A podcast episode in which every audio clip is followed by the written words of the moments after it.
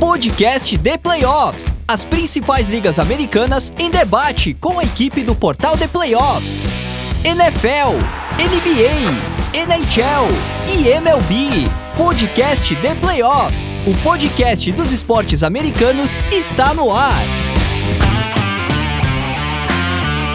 Olá, sejam muito bem-vindos à edição número 129 do podcast The Playoffs, o podcast dos esportes americanos no Brasil.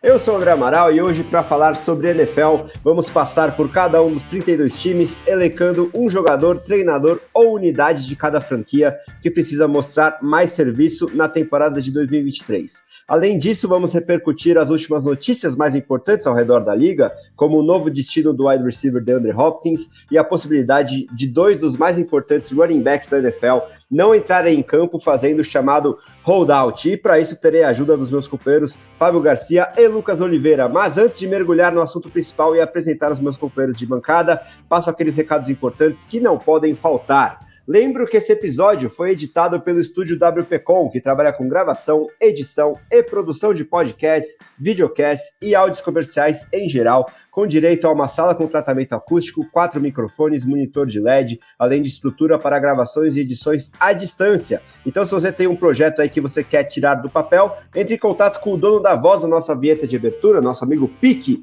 pelo telefone ou WhatsApp DDD 54 99620 5634 ou se preferir, entra no seguinte site grupowpcom.com.br barra estúdio. Lembre-se também de seguir a gente no Spotify, no Apple Podcast, no SoundCloud, no Deezer, no Amazon Music ou em qualquer um dos seus aplicativos de podcast favorito, sem esquecer de deixar aquela avaliação de cinco estrelas onde isso é possível, por exemplo, no Spotify e no Apple Podcast, porque ajuda bastante aí o podcast The Playoffs a alcançar o maior número de ouvintes possível. Temos também os grupos de WhatsApp para você discutir a NFL ou qualquer outro dos principais esportes das ligas americanas com outros fanáticos pelo assunto. Se você quiser entrar em um ou mais desses grupos de WhatsApp, é só mandar uma mensagem para o seguinte número: DDD 11 94666 8427. Dito isso, é hora de apresentar meus amigos, começando com o Lucas Oliveira, o grande rosto do The Playoffs nas mídias sociais e sempre presente nos conteúdos sobre futebol americano, seja nos podcasts ou no nosso canal no YouTube. E para você, Lucão, no destaque inicial, te pergunto sobre esse novo destino de DeAndre Hopkins, também sobre esse contrato que ele assinou saindo dos Cardinals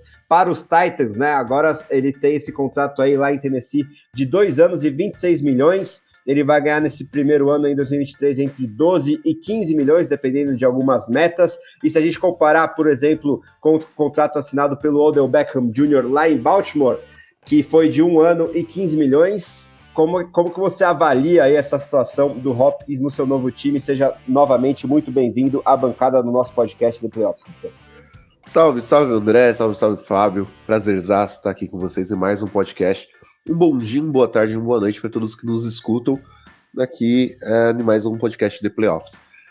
Sobre DeAndre Hopkins, eu acho que o bolso do Hopkins é o vencedor, mas eu não sei se de fato ele vai conseguir conquistar aquilo que ele almejou, né? Que é um anel da liga. Porque o Hopkins ele jogou um verde aqui, um verde ali, para tentar jogar com uns, alguns dos grandes times da NFL hoje, com grandes quarterbacks. E acaba que ele vai jogar ao lado de Ryan Tannehill e talvez futuramente do, do lado de Will Levis.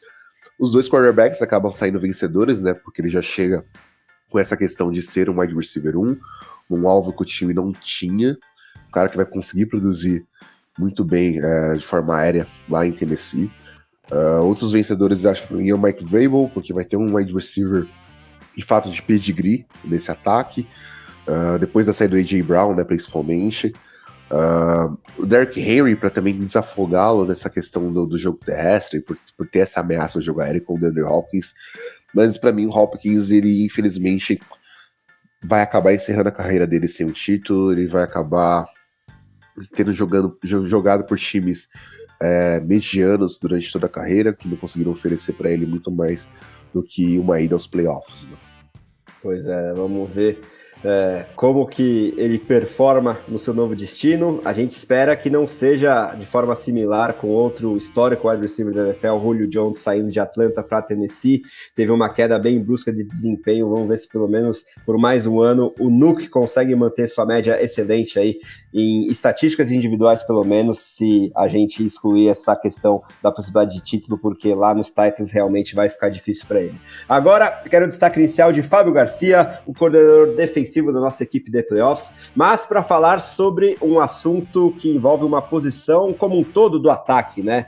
Em mais um capítulo da desvalorização dos running backs, tivemos o Josh Jacobs e o Saquon Barkley, que são exatamente os titulares em condições normais dos times para os quais meus amigos Lucas e Fábio torcem, não assinando a franchise tag no prazo fatal para isso, que foi a última sexta-feira, tampouco conseguindo uma extensão contratual com Raiders ou Giants. Então, a gente pode chamar isso de um novo precedente para essa questão dos running backs, que gerou repercussão nas redes sociais, né, Fabio? Tivemos aí, por exemplo, Christian McCaffrey, Derrick Henry, dentre outros dos principais running backs da liga, se manifestando é, contra essa desvalorização e o fato deles estarem sendo mal pagos. Como é que você enxerga isso tudo no seu destaque inicial? Seja muito bem-vindo novamente, Fabio. Muito bom dia, boa tarde, boa noite para quem está nos ouvindo. Um abraço para você, André, para o Lucão também. Prazer estar de volta aqui no, no podcast The Playoffs. É, então, eu, eu, acho, eu acho um crime, quase, praticamente o que fizeram é um crime, assim, é, Josh Jacobs e Saquon Barkley é, mereciam contratos, né, eles mereciam reconhecimento de suas franquias, é, e aí eu acho que vem muitas questões de, é, de, de, regras gerais e, e, de leis que as pessoas começam a aplicar sobre as coisas e não necessariamente faça sentido, né, então, ah, você não pode selecionar um running back na primeira rodada, Qualquer um que olhar o Bijan Robinson jogando esse ano vai pensar duas vezes. O atual campeão em, em jardas terrestres, Josh Jacobs, foi selecionado na é, ah, você não pode pagar um running back. Peraí, mas que tipo de running back você tem? Você não pode pagar o Saquon Barkley, que levou seu time para os playoffs praticamente carregando o time nas costas? O cara que, que, que fez possi possivelmente, junto com o Brian Devil, é, você é, renovar o contrato do Daniel Jones. É, então, não sei, acho que, acho que a gente tem que uh, parar de pensar em posição e tem que pensar no, no, que cada um traz, né? Josh Jacobs é um líder, uh, eu sei como o Barkley também, né? São jogadores de elite nas suas posições, são jovens ainda. É, o Barkley teve um ano a mais, né? Mas acabou perdendo por lesão. Mesmo assim, tem, os dois têm números muito expressivos e, e acho que mereciam sim. É, até o, o, o, Tom Pelissero ele chegou a mencionar que o Jacobs ele estava no estacionamento do, do da, da sede dos Raiders em Las Vegas é, esperando que se chegassem a um acordo entre os, entre os empresários dele e, e a franquia, que ele simplesmente entrasse e assinasse antes da deadline. É, isso acabou não ocorrendo e Jacobs ele falou que não vai participar do training camp e acho que é um prejuízo muito grande para um time que não tem um quarterback saudável no momento. É, e, e quando você vai analisar os Giants, a situação não é tão diferente assim, né? O Daniel Jones foi pago, eu sei com o Barkley não. Ah, porque ele é o quarterback olha, eu, eu tenho sérias dúvidas se isso não foi um erro grave da franquia e se a franquia não vai pagar por isso ali na frente. É, mas é, a, a, liga é assim, né? É uma liga que ela cria conceitos, a, aplica eles até que alguém vem e, e, quebra tudo isso. Quem sabe a gente não tá vendo chegar o Bijan Robinson e carregar esse time do Atlanta Falcons para o sucesso e de repente a gente voltar a valorizar uma posição que é muito, muito, muito essencial para que o jogo ainda exista. Pois é, vamos aguardar as cenas dos próximos capítulos, é, especificamente sobre esses dois jogadores, se eles vão de fato entrar em campo em 2023, daqui até setembro, acho que vamos ter muitos desdobramentos envolvendo Josh Jacobs, Saquon Barkley, talvez, quem sabe, outros running backs que podem ou não se unir para conseguir algum tipo de mudança aí nesse tratamento que eles vêm recebendo. Agora vamos partir para a nossa pauta principal. Vou explicar rapidamente como é que vai funcionar nossa dinâmica, né? Relembrando aqui o assunto será quem precisa melhorar ou mostrar mais serviço para a temporada de 2023.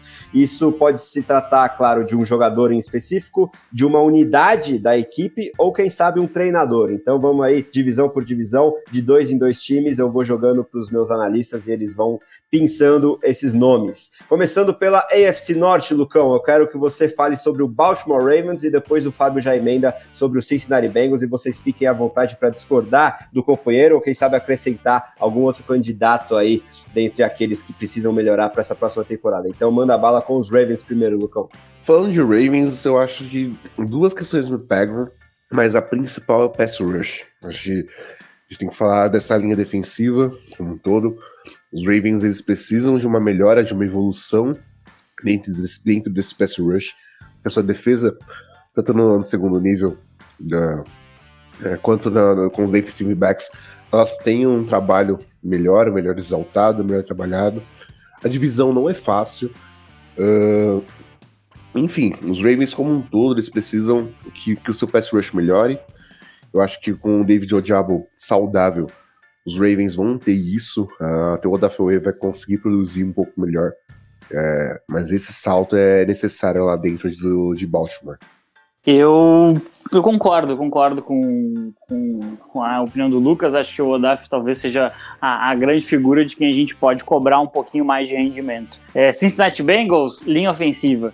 Você precisa proteger essa, essa grande expressão de qualidade e essa grande expressão de qualidade com certeza é Joe Burrow conectando passes de tudo que é forma e sendo o grande desafiante de Patrick Mahomes, né? O Joe Burrow é o único é, quarterback na AFC que realmente consegue desafiar o Mahomes hoje e chegou já no Super Bowl, talvez vá ganhar um Super Bowl, talvez ganhe mais de um, inclusive, mas para isso ele precisa de uma linha ofensiva que consiga dar um suporte maior para ele. É, e bota assim, ali com, com, juntinho com a linha ofensiva, eu boto Zach Taylor, head coach da, da franquia, que não consegue me convencer, ainda que tenha chegado um Super Bowl. Pois é, vamos ver se essas questões conseguem ser melhor trabalhadas, porque essa franquia de Cincinnati tem muitos méritos, é, tirando essas questões que precisam de melhora, e se elas conseguirem ser desenvolvidas, aí sim é, os Chiefs terão ainda mais trabalho para conter esse Cincinnati Bengals. Mas para fechar agora a AFC Norte, quero que o Fábio comece falando sobre Pittsburgh Steelers e depois o Lucão emenda sobre o Cleveland Browns. Quem precisa melhorar nessas franquias? Hum, difícil falar de Steelers, né? Mas eu queria ver uma, uma temporada mais consolidada de Deontay Johnson. É, eu acho que é um jogador que, que ele pode produzir mais. Ele sofre um pouquinho com a questão dos quarterbacks ali que, que acabam correndo, né? É, vai, vai, mudando muito nos estilos nos últimos tempos, em virtude de lesão do Big Ben, e agora a gente tem uma resposta. Se a gente tem uma resposta de estabilidade agora, eu quero ver o Deontay Johnson produzindo como um verdadeiro número um. Eu sei que tem o George Pickens, que fala que pode ser um dos melhores da liga se, se receber alvos para tanto, é, mas eu acho que o Deontay Johnson ele tem essa obrigação de assumir o posto de wide receiver número um e, e, conduzir esse ataque, porque eu já não consigo levar tanta fé na Najee Harris, mesmo que a linha ofensiva deva ser melhor esse ano. No caso de Cleveland Browns, uh, primeiro eu concordo com o Fábio falou, acho que o Deontay Johnson é um cara que precisa de fato desse, desse salto. Mas quando a gente fala de Browns, o meu maior expoente hoje é o Kevin Stefanski. O head coach que começou muito bem, administrando muito bem o time, conseguindo é, que o time tivesse melhoras em certas posições é, dentro do seu elenco, mas a gente no, nos últimos, nas últimas temporadas viu essa decadência do Stefanski, né? Ele não conseguiu entregar aquilo que era esperado, pelo menos eu, eu, eu enxergo dessa forma. Acho que principalmente a defesa do corpo de linebackers teve uma defasagem muito por conta de, de, de escolhas que ele fez e o ataque, que é o principal fator em que ele comanda, dos Browns não desempenhou um papel nem perto de, de bom, tirando o Nick Chubb no ano passado. E ele precisa dar esse salto de melhora nessa coordenação do time como um todo para que, que, os Browns não fiquem reféns de beirando a, a, última posição da divisão. Eu, eu, concordo com o Lucão, tá? Sobre os Browns, eu só vou trazer um, um, um porquê de não colocar o Murray Cooper, porque o Murray Cooper já não serve mais para a liga, né? É um recebedor número 2, não adianta. Fábio sempre muito carinhoso com o ex-Raider Amari Cooper. Agora, seguindo no norte, mas partindo para a Conferência Nacional, é, aquela que abriga o time de melhor valia aí, que é, é, dono do meu coração, Chicago Bears, e eu vou pedir para que Fábio Garcia abra os trabalhos falando exatamente sobre o meu Bearzão, quem precisa melhorar lá, e depois o Lucão emenda sobre aquele que é dono de muito hype, o Detroit Lions. O difícil falar sobre o Chicago Bears, né? O que, que precisa ser melhor? É, eu vou pegar a mesma linha de Cincinnati Bengals aqui. Eu vou botar linha ofensiva. Você precisa proteger o Justin Fields. É, o Fields ele teve algumas partidas na última temporada em que ele botou o time na posição de, de vencer o jogo. Né? Seja correndo, seja passando a bola. E, e, eu acho que se ele tivesse uma linha ofensiva mais robusta, esse time teria chegado uh, com mais vitórias. Não vou, não vou dizer mais longe, porque ele foi a primeira escolha original do draft, mas ele teria conquistado mais vitórias e talvez tivesse lutado um pouco mais ali, sonhando com o Wild Card, ali pelo meio da temporada, né? Que quase todo mundo sonha. Eu acho que os Bears teriam sonhado junto ali. É, o hype do, dos Lions, ele é, é verdadeiro de certa forma mas tem alguns pontos que me preocupam e esses pontos estão na defesa do Detroit Lions.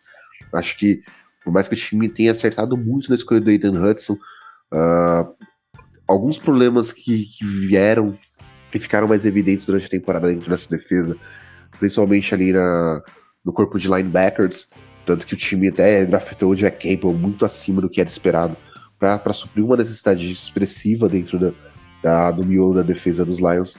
Mas, uh, enfim, uh, o Aiden Hudson não, não, consegue fazer tudo sozinho.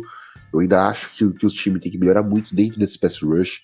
Eu espero que com a chegada do Jack Campbell, o Anzalone e o Malcolm Rodrigues tenham uma vida mais tranquila uh, em torno do jogo e errem menos tackles, né? O Zalone é um cara que, que, que, precisa, por mais que ele consiga produzir, precisa ser mais assertivo. E essa secundária é, ela precisa de, de um salto, ela precisa de uma evolução para que o time de fato se consolide como esse principal candidato ao título da divisão e consiga surpreender dentro da, da temporada de 2023 da NFL. Falando em título da NFC Norte, vamos falar agora sobre a dupla que dominou a divisão nos últimos anos, mas se uma delas pelo menos se aproxima talvez de uma nova era e outra terá essa nova era finalmente se iniciando em 2023. Então, Lucão, abre com o Green Bay Packers, depois o Fábio Emenda sobre o Minnesota Vikings.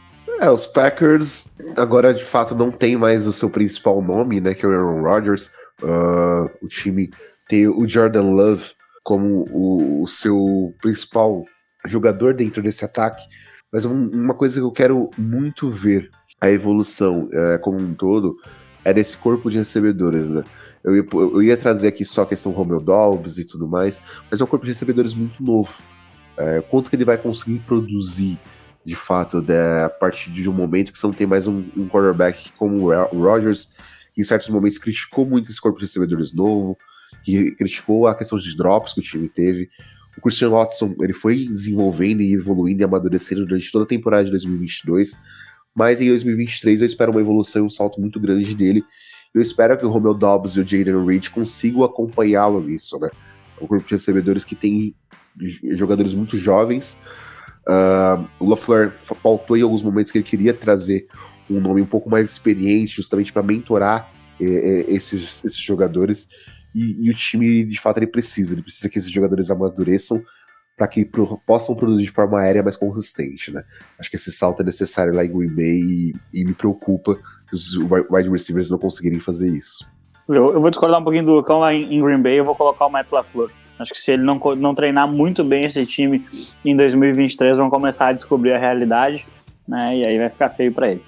Em Minneapolis, né? Eu vou ter que pegar a escolha óbvia, me perdoem, eu sei que todo mundo já sabe, Kirk Cousins tem que jogar melhor em prime time, tem que jogar melhor em playoffs, tem que assumir o time. Você tem o melhor recebedor da NFL, você tem um investimento na, na, no wide receiver na primeira rodada. Eu sei, Dalvin Cook saiu, mas você precisa produzir, precisa assumir os jogos, colocar esses jogos nas suas costas, esses jogos tão importantes que são jogos de prime time, são jogos de playoffs, e eu preciso ver isso no Kirk Cousins, que possivelmente está batendo na última chance dele com o Minnesota. Pois é, né? E agora tá ainda mais os holofotes com o lançamento da série Quarterback da Netflix, que já é um imenso sucesso, principalmente nos Estados Unidos, né? O seriado mais assistido de, desse que é talvez ainda o principal streaming é, do mundo. E também para deixar meu pitaquinho aí sobre o Cousins que está na sua possível ou provável última temporada em Minnesota, vou aconselhar ele a ler coisinhas um pouquinho mais é, profundas e com uma visão de mundo mais aberta do que Margaret Thatcher, que foi alguém que ele citou aí na série, enfim. Não pegou muito bem, pelo menos para este que vos fala. Agora vamos sair do norte e partir para o sul, voltando para a AFC. Abrindo agora com Fábio Garcia falando pra gente quem precisa melhorar no Tennessee Titans, depois o Lucão fala sobre o Indianapolis Colts. Olha, acho que no Titans a escolha óbvia seria o, o Ryan Tannehill, mas eu confesso que ele já entrou naquele, naquele, naquela lista de eu desisti de você. Então eu vou escolher o Traylon Burks, né, o wide receiver selecionado para ser o novo A.J. Brown, que não teve nem o Way, né? Imagina o restante. Eu acho que o Traylon Burks ele pode produzir mais, ele tem qualidade. Talvez ele realmente não seja o A.J. Brown, mas ele, ele mostrou em algumas jogadas que ele pode ser um jogador extremamente importante para essa equipe. E talvez com a chegada né, de um jogador absolutamente de exceção, como o DeAndre Hopkins, é, ele consiga mais espaços e enfrentar defensores que não sejam tão qualificados, porque esses provavelmente vão estar em cima do wide receiver número 1. Um. Então eu espero o Traylon Burks ter um ano melhor em 2023. O Burks, que eu sempre achei ele como bust e vou continuar achando que ele é. Mas, falando lá de Colts, eu vou trazer um outro wide receiver, que em teoria é o wide receiver 1, ainda dos Colts, mas é um cara que para mim precisa ainda dar um salto, que é o Michael Pittman Jr. Ele é um cara que não, não, é um, tem, não tem grandes problemas, é um cara até consistente é, diante do que, que o time tem é, de corpo de recebedores, mas o Pittman para mim ele, ele tem que dar esse salto, ainda mais agora que o time tem uma nova coordenação, tem um, tem um novo head coach, uh, tem um novo quarterback com o Anthony Richardson, que é extremamente polarizado. Uh, Jonathan Taylor volta de lesão, que é um cara que acaba desafogando muito. Então o Pittman ele tem que aparecer mais, ele tem que ser o, o rosto desse corpo aéreo. Uh, e querendo ou não, Alec Pierce tem crescido bastante, Josh Downs acabou de chegar. E, eu, e a tendência para mim é que o Pittman ele fique estagnado. Então, para mim, o Pittman ele tem que dar esse salto e mostrar que de fato ele é o wide receiver 1 e que ele pode ser esse wide receiver 1 dentro da franquia de Indianapolis. Concordo bastante sobre o Pittman. Muito se esperava dele com o Matt Ryan no passado. Não deu liga, né, do Ryan com ninguém lá em Indianápolis, então ele ainda tem esse desconto do mau desempenho do seu quarterback.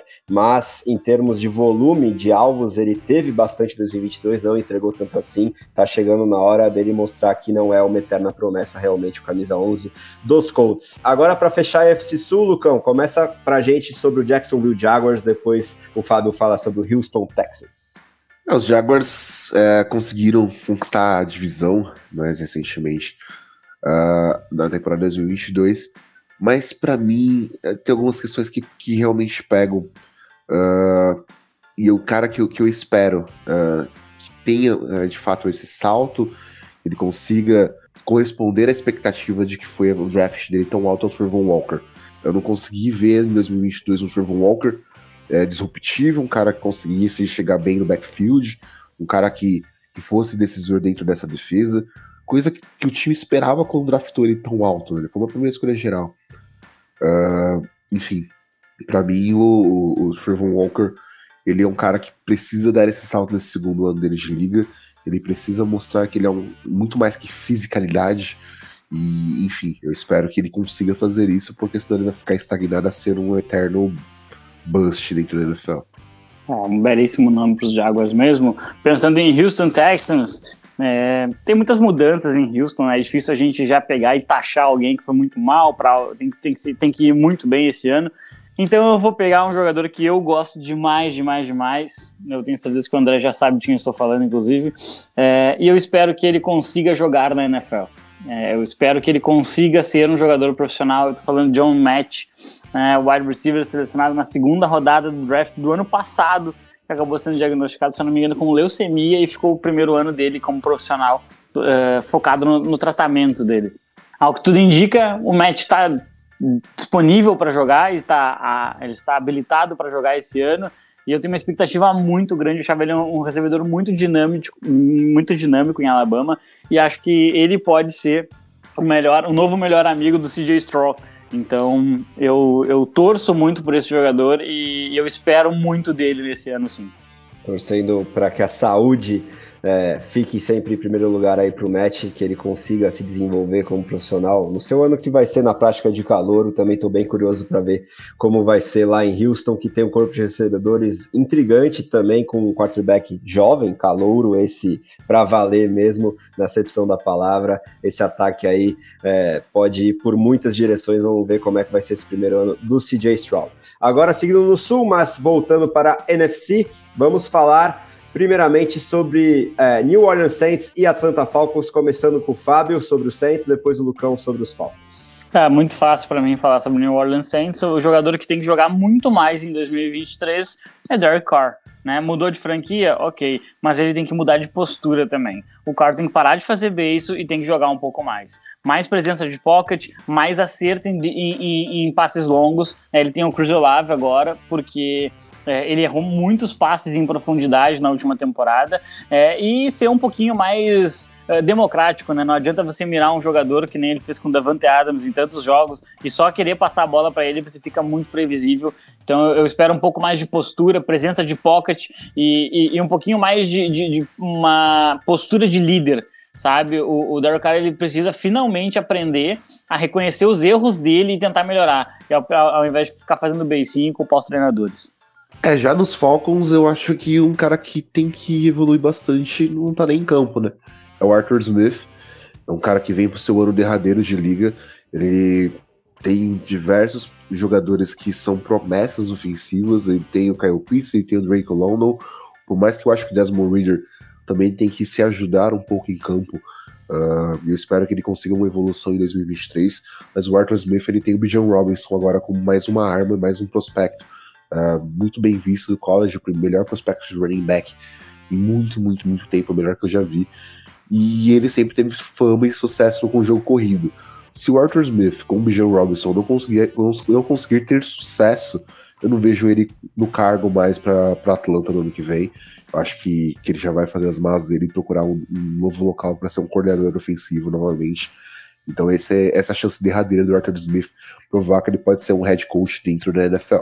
Sem dúvidas, né? Ainda mais se a gente lembrar que o grande sucesso do Smith em Tennessee foi potencializando Dark Henry, agora que ele tem o Bijan Robinson, não tem mais qualquer tipo de desculpa. Já teve é, um desempenho terrestre bem interessante ano passado sem esse grande nome, né? A figura do Tyler Algier, que, que era um calouro na época é, draftado bem mais profundamente do que foi a escolha número 8 geral do Bijan. Para 2023, ele é, tende a mostrar muito serviço, seguir tendo um jogo terrestre muito interessante, mas a equipe como um todo tem que acompanhar essa tendência para que o Arthur Smith tenha um futuro aí lá em Atlanta, porque se as vitórias não chegarem, é muito forte a tendência que ele caia lá do cargo de head coach dos Falcons. Agora, para fechar a NFC Sul, Lucão, começa para gente sobre o Carolina Panthers e depois o Fábio fala sobre o agora sem Tom Brady Tampa Bay Buccaneers. É, falando de Panthers, nós tivemos muita mudança, muitas mudanças lá em Carolina, né? O time como um todo, ele, ele teve a troca do, do coaching staff, chegada de um novo quarterback, para ver se, se o time de fato ele, ele anda, se ele consegue evoluir. Mas eu acho que um cara que, que, eu, que eu espero que tenha um crescimento e que tenha uma evolução muito grande diante da, da, das movimentações que foram feitas é o Derek Brown. O Derek Brown, para mim, é um cara que, que é um grande defensive tackle, ele conseguiu se provar muito bem dentro da NFL em alguns momentos mas ele precisa ainda dar esse salto. Ele tem um Brian Burns para jogar nessa, nessa linha defensiva com ele. Querendo ou não, ele tem uma secundária que ajuda bastante ele. Vai ter uma secundária com Dalton Jackson, com Van Bell, com o JC Horn, que vem de lesão, Jeremy Chin. Então, para mim, o, o Derek Brown ele tem que ser um pouco mais disruptivo, ele tem que ser um cara muito mais dominante dentro dessa linha ofensiva. Ele precisa dar esse salto se essa defesa quiser se manter é, brigando dentro da divisão. É, o Derek Brown, muita gente comparava ele até o Aaron Donald na época do draft, né? O pessoal tem que, tem que esperar um pouquinho mais para comparar com o Donald, mas ok. É, Tampa Bay Buccaneers, eu vou ficar com... Daria para ficar com o ataque inteiro, né? Porque tem um quarterback é, bem questionável agora. É, mas eu vou ficar com o Todd Bowles, o head coach do, dos Bucks. É, ele teve a segunda chance como head coach agora em, em Tampa Bay, já tinha é, sido head coach lá no, nos Jets. E, e, apesar dele ter feito um Super Bowl magnífico em que ele engoliu o ataque do Andrew Reid e o Patrick Mahomes, depois disso ele não conseguiu mostrar muito mais. Para não acabar a chance dele na NFL, ele vai ter que produzir muito além do que talvez os nomes desse time possam nos oferecer. Realmente, né? Todd Bowles teve essa segunda chance, não sei se tão merecida assim, e precisa mostrar serviço, ainda mais agora que não tem é, o GOAT comandando o seu ataque e a defesa, que é a especialidade dele, vai ficar ainda mais exposta. Agora vamos para o Oeste com a sua AFC Oeste, né, Fabio? Então, nada mais justo do que a gente iniciar com o seu Las Vegas Raiders. Você, especialista nato, vai saber muito bem apontar quem precisa melhorar na franquia Silver and Black. E depois o Lucão fala sobre o atual campeão Kansas City Chiefs. Acho que a resposta óbvia dos Raiders seria defesa ou Chandler Jones, mas é, eu, eu, vou fugir um pouquinho do óbvio aqui, vou falar no Josh McDaniels mesmo.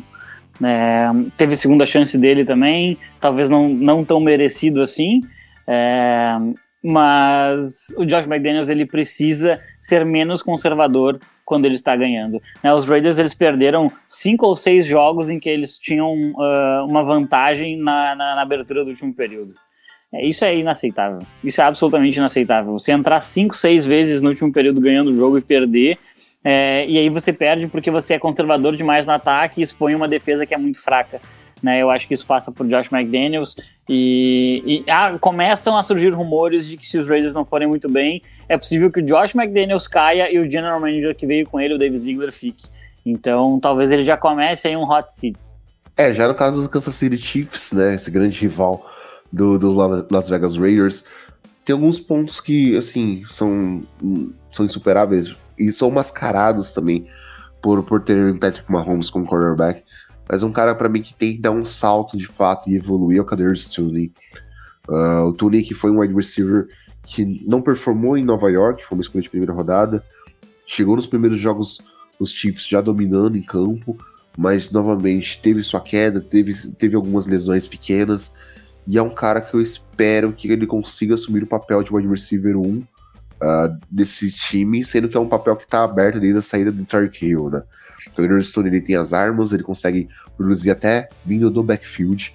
Uh, enfim, é, tem, tem muitos momentos que até foi elogiado pelo Travis Kelsey, como os Giants conseguiram é, perder um jogador como ele. Mas para mim ele ainda não correspondeu em campo a essa capacidade atlética que ele tem de fato e é um cara que, que eu espero que ele consiga dar esse salto em 2023. Pois é, né? sempre muito hype ao redor do nome do Tony, ainda mais agora jogando com o Mahomes. Mas a grande questão é que se ele chama muita atenção com a bola nas mãos, o problema é ele evoluir essa disciplina correndo rotas, né? A questão mais técnica mesmo, e talvez de leitura tática do jogo. Não sei o quanto ele é disciplinado ou não para é, aprender playbook, né? Talvez isso tenha sido um dos problemas que fez com que os Giants não tenham tido muita questão de segurá-lo e trocá-lo exatamente com os Chiefs. Vamos ver se ele consegue evoluir essas questões, porque num ataque tão explosivo e com a capacidade incrível que ele tem no campo aberto após a recepção, se ele conseguir minimamente desenvolver a questão técnica das rotas e da leitura tática, pode dar muito bom. Mas está chegando aí numa altura da carreira que tem que passar a mostrar esse serviço, senão vai ser um gadget player para o resto do, da sua trajetória aí como profissional. Agora, para fechar a AFC Oeste, Lucão, abre para a gente falando sobre o Los Angeles Chargers, depois o Fábio fala sobre o querido, só que não, Denver Broncos dele. Os Chargers, uh, querendo ou não, tem, tem vários problemas a serem apontados e questões a serem evoluídas, mas para mim o Brandon Staley continua sendo essa incógnita ali dentro do time, né? O Staley, para mim, não deveria ser mais head coach dos Chargers. Para mim, ele não consegue mostrar uma evolução relacionada à agressividade, é, entre aspas, burra que ele vem mostrando dentro da liga. Ele é um cara que ele abriu mão um pouco de tentar descidas arriscadas e tudo mais, mas ele não consegue fazer com o time evolua em campo. O time tem um, quarterback excelente, que tem uma chance de progredir muito bem.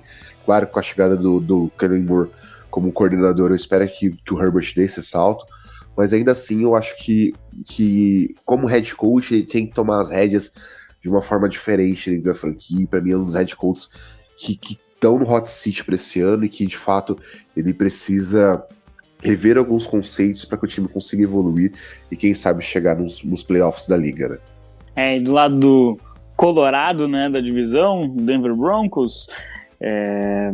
Ah, aí não, não, não tem como fugir do óbvio, né? Russell Wilson, você precisa jogar muito mais, muito mais. Uma das maiores trocas da história de, dos, dos Broncos, tentando repetir sucesso, né? Que nem eles fizeram lá. É, não, não foi através de troca, óbvio, mas com quarterbacks é, veteranos é que os Broncos tiveram sucesso, né? Quando o o Peyton Manning chega, o time vira uh, algo formidável, né? E tinham vencido os seus Super Bowls uh, anteriormente também, uh, com quarterback veterano nos últimos dois anos da carreira, do que depois virou o General Manager lá da época do Manning. Né?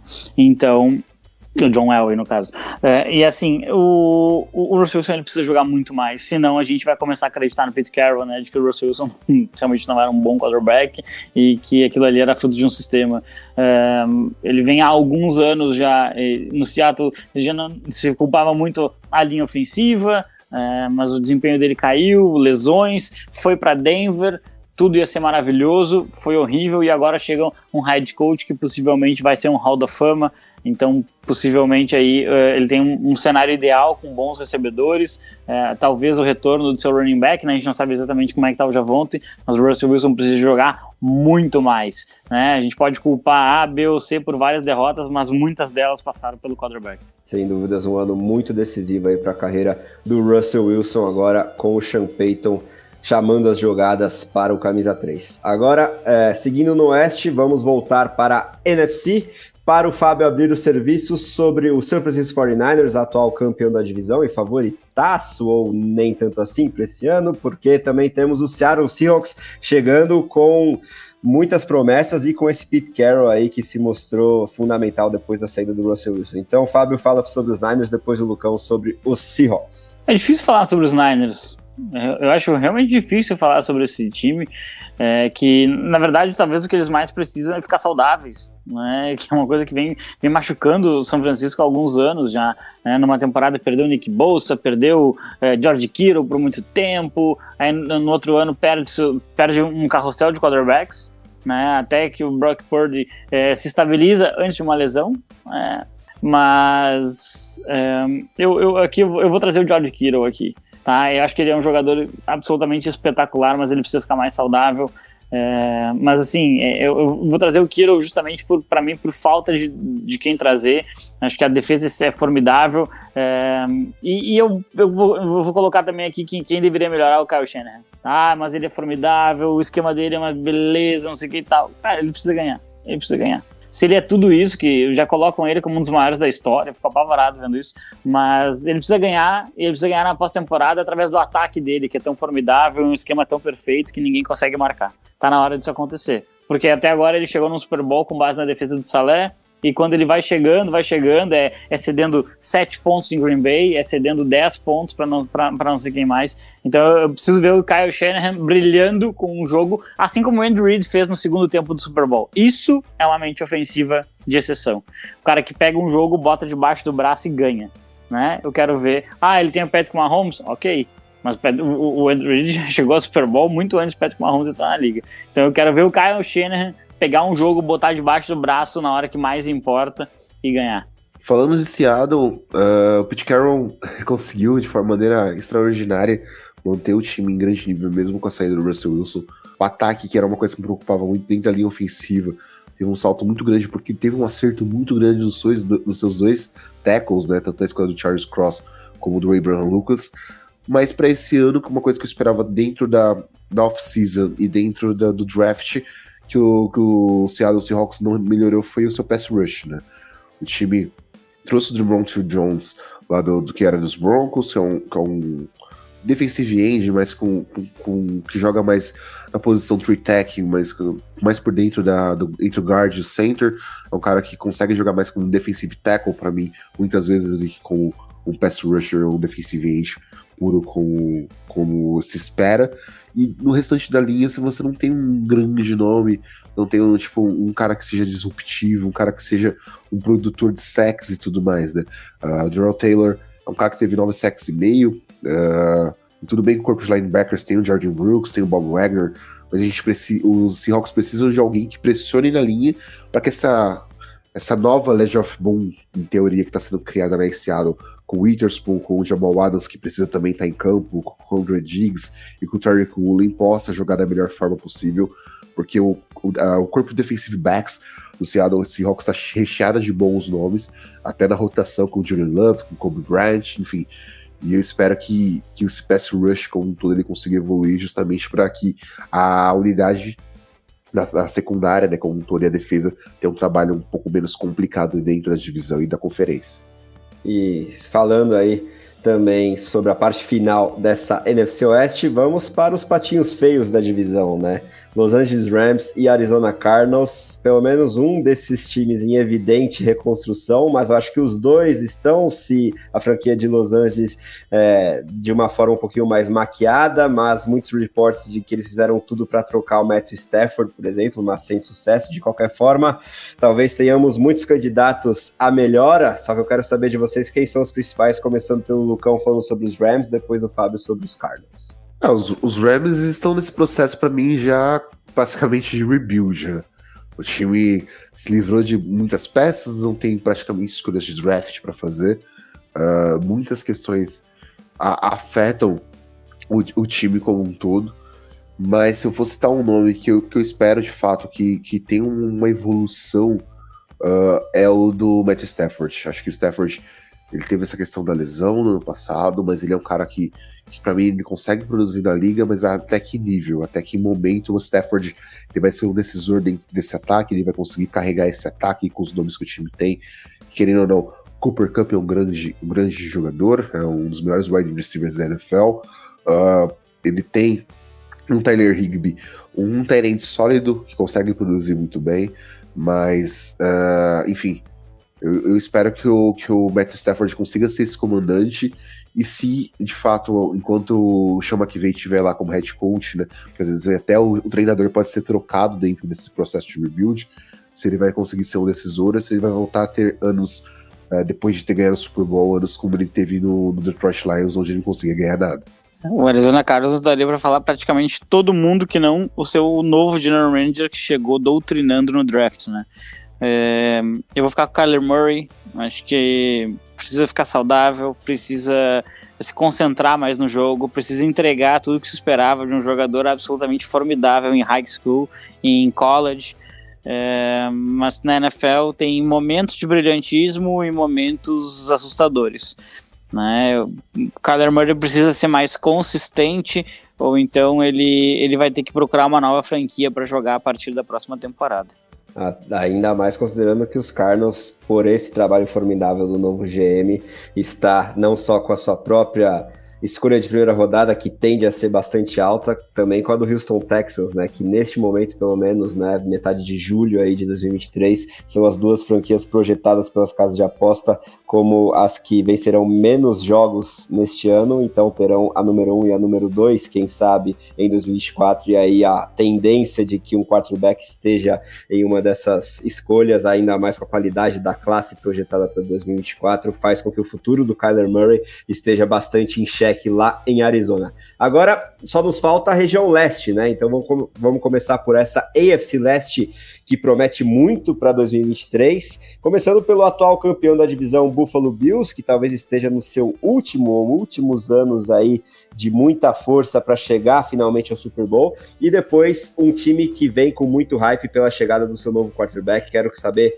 quem tem que melhorar lá nos Jets. Então vamos começar com o Fábio sobre os Bills, depois o Lucão sobre os Jets. Ah, sobre os Bills, é, é difícil, acho, acho difícil dizer os Bills, na verdade, porque é, tem muitos pequenos pontos que a gente pode colocar. Eu acho que vou, fazer, vou tentar fazer esse apanhado, tá?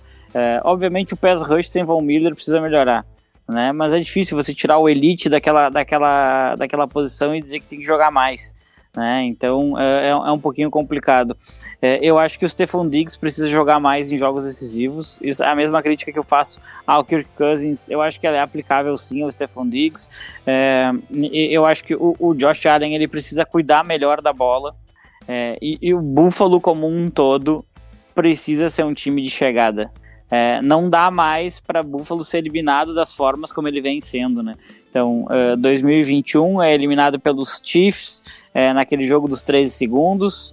Uh, 2022 é eliminado pelos Bengals num jogo de playoffs completamente apático. É, 2023 os Bills eles têm que fazer por merecer e acho que eles precisam corrigir a mentalidade. Então acho que o grande ponto de Buffalo Bills é a mentalidade. Tem que melhorar a mentalidade do time como um todo e isso passa sim pelo seu head coach, que é um cara que eu gosto bastante e principalmente pelo seu quarterback. É, vai precisar assumir grandes jogos e, e vencer esses grandes jogos através de uma força mental, porque você não vai passar é, fraco mentalmente por Joe Burrow Patrick Mahomes, que são os grandes dois, os dois grandes desafios de Buffalo.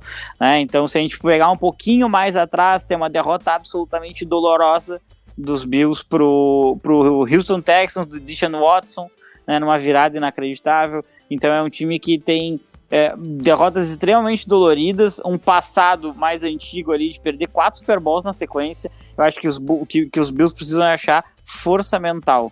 Os Jets Cara, uma coisa que me incomoda muito nesse New York Jets, que provavelmente vai incomodar muito o Aaron Rodgers como um todo, vai ser a linha ofensiva.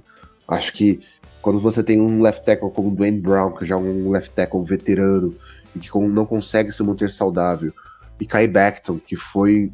É, que até acho que eu posso comparar até o Mekai Becton com, com o Zion Williamson, de certa forma, o, o jogador lá do New Orleans, New Orleans Pelicans da NBA, que é um cara que é extremamente grande, mas o corpo dele não aguenta essas questões, né? Fora a dedicação dele é, com treinos, com, com, preparação física e tudo mais, o Beckton, em vez de ele manter, é, ficar mais físico, é, ganhar musculatura e perder um pouco mais de gordura ao nível profissional, ele, pelo contrário, ele desleixou muito é, como profissional. E isso acaba afetando os demais jogadores da linha ofensiva, né? Que é o Laken Tomlinson, o Colin McGovern, o Elijah Vera Tucker. Uh, enfim, eles acabam sofrendo um pouco mais porque esses tackles do time como um todo, eles não conseguem, não conseguem corresponder em campos, não conseguem se manter saudáveis, eles conseguem jogar. E esse é um problema que o Aaron Rodgers não encarava tanto lá em, em Green Bay. E eu acho que vai ser um fator decisivo para o sucesso do próprio Aaron Rodgers, para o sucesso do Bruce Hall, que é um grande running back que tá voltando de uma lesão muito grave. É, enfim, se essa linha ofensiva não melhorar, eu acho que o ataque do, dos Jets tende a não conseguir produzir o que é esperado. Esse ataque precisa dar o salto para acompanhar a defesa, que é muito talentosa, tem figuras jovens ainda de muito calibre. Vamos ver aí se os Jets finalmente vão entregar todas essas promessas aí, ainda mais numa divisão tão difícil que, além dos Bills, né, contam com o Miami Dolphins, agora com uma nova coordenação defensiva que também promete fazer com que a defesa suba de um patamar e acompanhe esse ataque que foi tão explosivo enquanto teve seu quarterback saudável. E também temos o New England Patriots, que por conter Bill Belichick e todo o seu histórico na NFL, nunca pode ser descartado. Então, vamos começar com o Lucão falando sobre os Dolphins, depois o Fábio fala sobre os Patriots. Miami Dolphins, acho que o, o, o grande expoente dos Dolphins para mim hoje é o Tua. Uh, por mais que eu, que eu veja a defesa tendo que evoluir em alguns pontos e o Vic Fangio chegou lá para suprir essas questões, para suprir, suprir essas necessidades é, dentro da franquia de Miami, o Tua para mim tem que se manter saudável. Uh, o Tua para mim estará está uma concussão de aposentar. Assim, uh, é, é, evidente que o Tua ele não pode sofrer mais nenhum tipo de concussão, que ele não, consegue, não pode mais apanhar como ele vinha apanhando. Claro que também isso passa pela linha ofensiva, isso passa por, por diversa, diversas outras questões mas o, o Tua, ele, ele precisa se manter saudável, ele precisa entender que o jogo dele é, vai ser afetado se ele não não, não conseguir se proteger de, uma forma geral, né? Se ele até soltar a bola de um pouco mais rápido, fazer um, progressões um pouco mais rápidas. Afinal, ele tem dois dos, dos wide receivers mais rápidos da liga. Então, com armas como o Hill e como o Edel, ele tem que, que mostrar que, que, o seu jogo pode ser proeminente e, e essa questão da, da, dele se manter saudável é, é, que afeta diretamente o sucesso do Miami Dolphins na liga. Então, para mim, o Tua é um jogador que tem que evoluir bastante nessa temporada. Olha, em New England, só o fato de eles conseguirem achar um coordenador ofensivo já é uma baita evolução, na minha opinião. Né? Porque o Matt Patricia brigando lá para chamar as jogadas, meu Deus, era, era realmente assustador aquilo ali. É, quem tem que jogar melhor em New England, praticamente todo o ataque.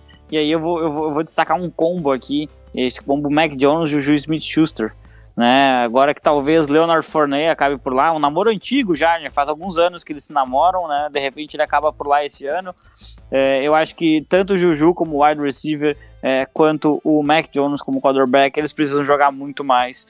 Né? São jogadores que a gente já viu alguns lampejos de, é, de uma qualidade muito acima do que eles mostram é, regularmente, então eles precisam ter uma consistência maior no, no, ponto mais alto.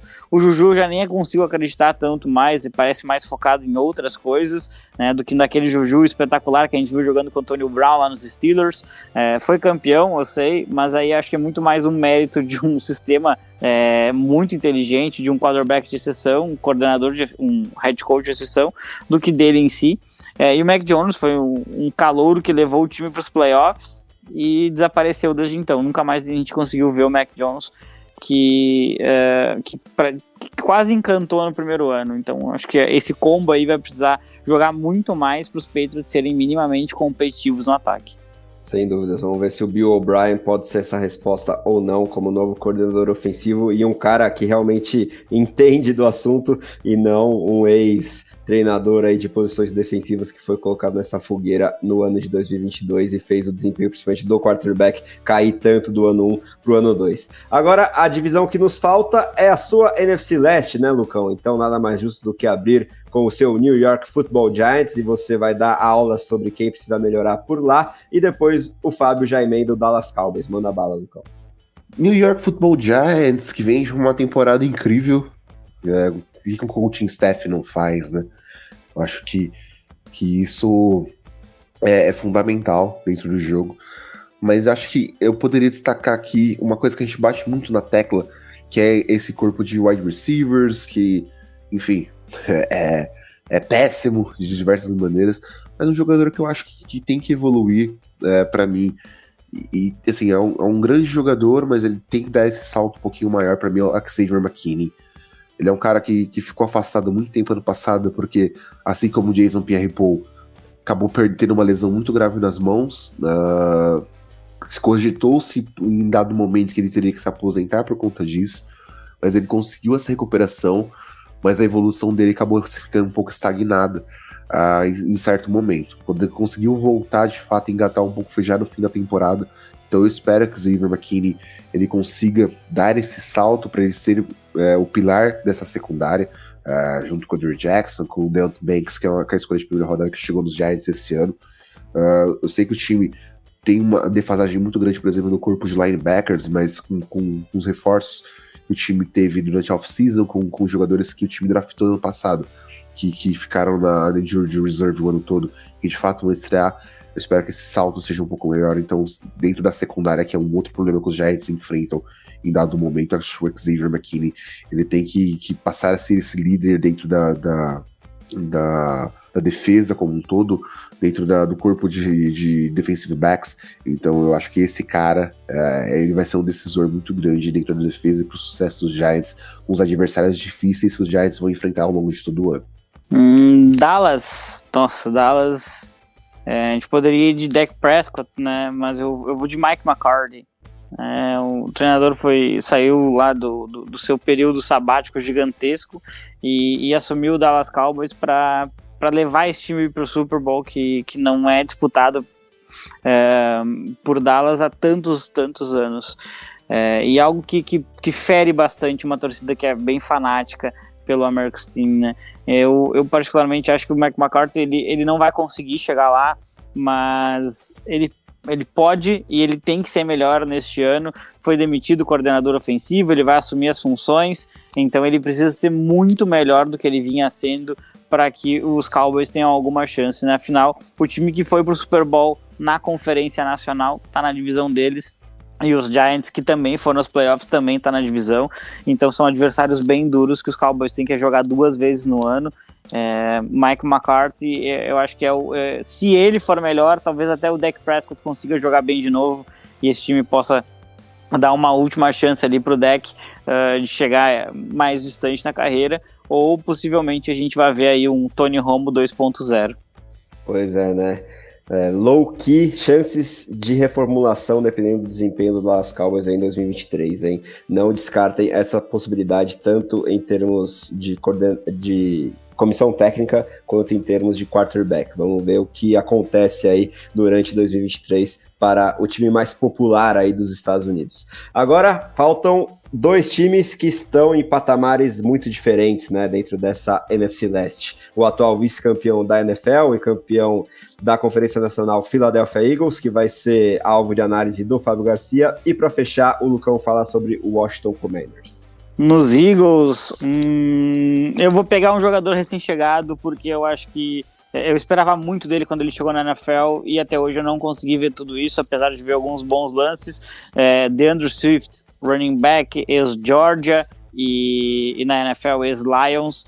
É um jogador que eu achava realmente fascinante quando ele jogava lá pelos Bulldogs e, e ele não, não confirmou isso, né?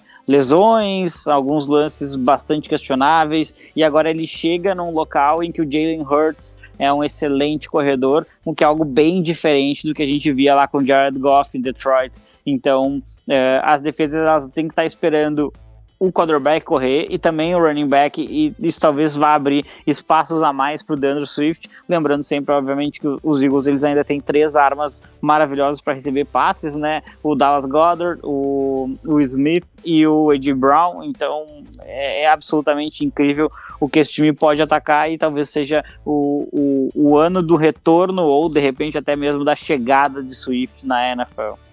Falando de Commanders, acho que um cara que precisa muito, muito, muito dar um salto de evolução e precisa mostrar porque ele tinha um hype tão grande quando saiu do college football, porque ele teve uma temporada fantástica como calouro e depois de, de uma lesão não conseguiu se manter saudável, não ficar em campo, né?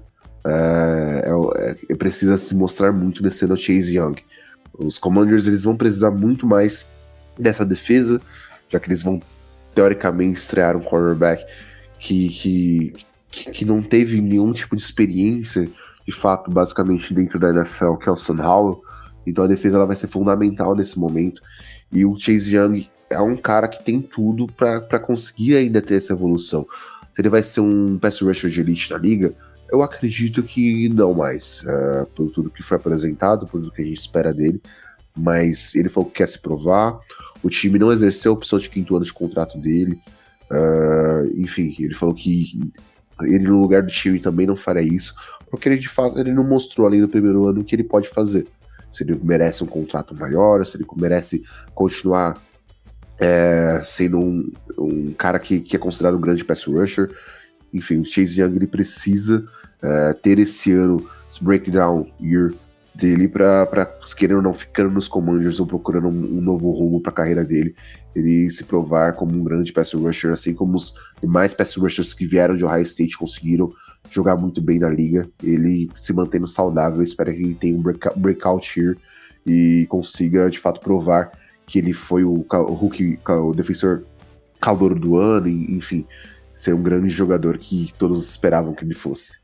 Realmente, né? O Young, desde o ano 2, está devendo bastante na NFL. Mas é isso, né? Passamos o pente fino sobre cada uma das 32 franquias e quem tem que melhorar em cada um desses times para 2023. É, como sempre, um conteúdo de muitíssima qualidade por parte dos meus companheiros Fábio Garcia e Lucas Oliveira, a quem eu agradeço demais aí pela presença na nossa bancada uma vez mais. E peço os destaques finais aí vocês fiquem à vontade para se despedir da galera que mais uma vez esteve na nossa audiência e destacar aí o que vocês estão esperando desses training camps que se abrem aí no final de julho e a gente vai voltar a esquentar de vez os motores rumo a setembro, né, Fabio? Valeu demais aí pela presença. Deixa seu destaque final para a galera. Um grande abraço a todo mundo que nos acompanhou em mais um podcast, faltando aí acho que 50 dias para o kickoff, né? A gente está chegando realmente perto, graças, né? Está chegando a nossa NFL. E o meu destaque final vai, na verdade, para a adição de veteranos que a gente deve ver acontecendo aí ao longo das próximas semanas de training camp e, e se aproximando ali da semana 1 da NFL. Como falei, Leonardo Fournet esteve uh, treinando junto aos Patriots. Isso aconteceu antes mesmo dele ir para os Buccaneers lá com Tom Brady, né? Uh, além dele, o Marcus Peters talvez é, aí encontrado muito provavelmente uma nova casa em Las Vegas, jogando pelos Raiders, time que ele torcia quando era, quando era um jovem é, lá em Oakland.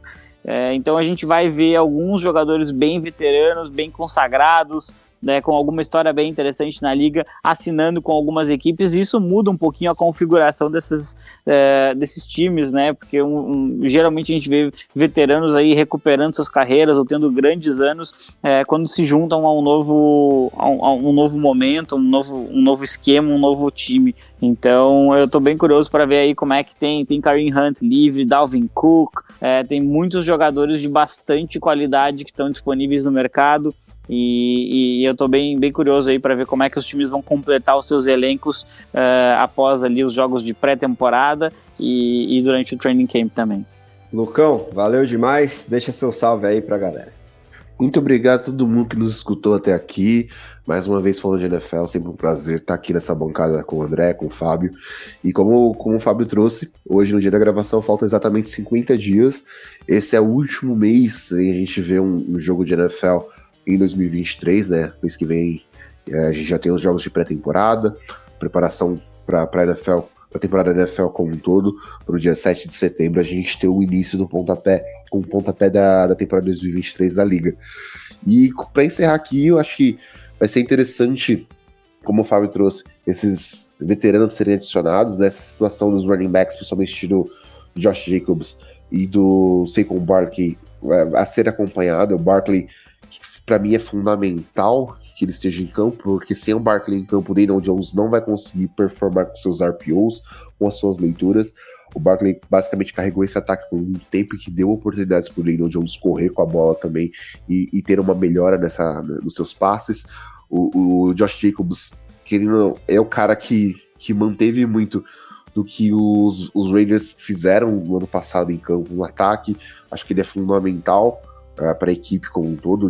O, o McDaniels vai depender muito do Jacobs, então, para ele ter um, mais um, um, ano em teoria uh, dentro da franquia.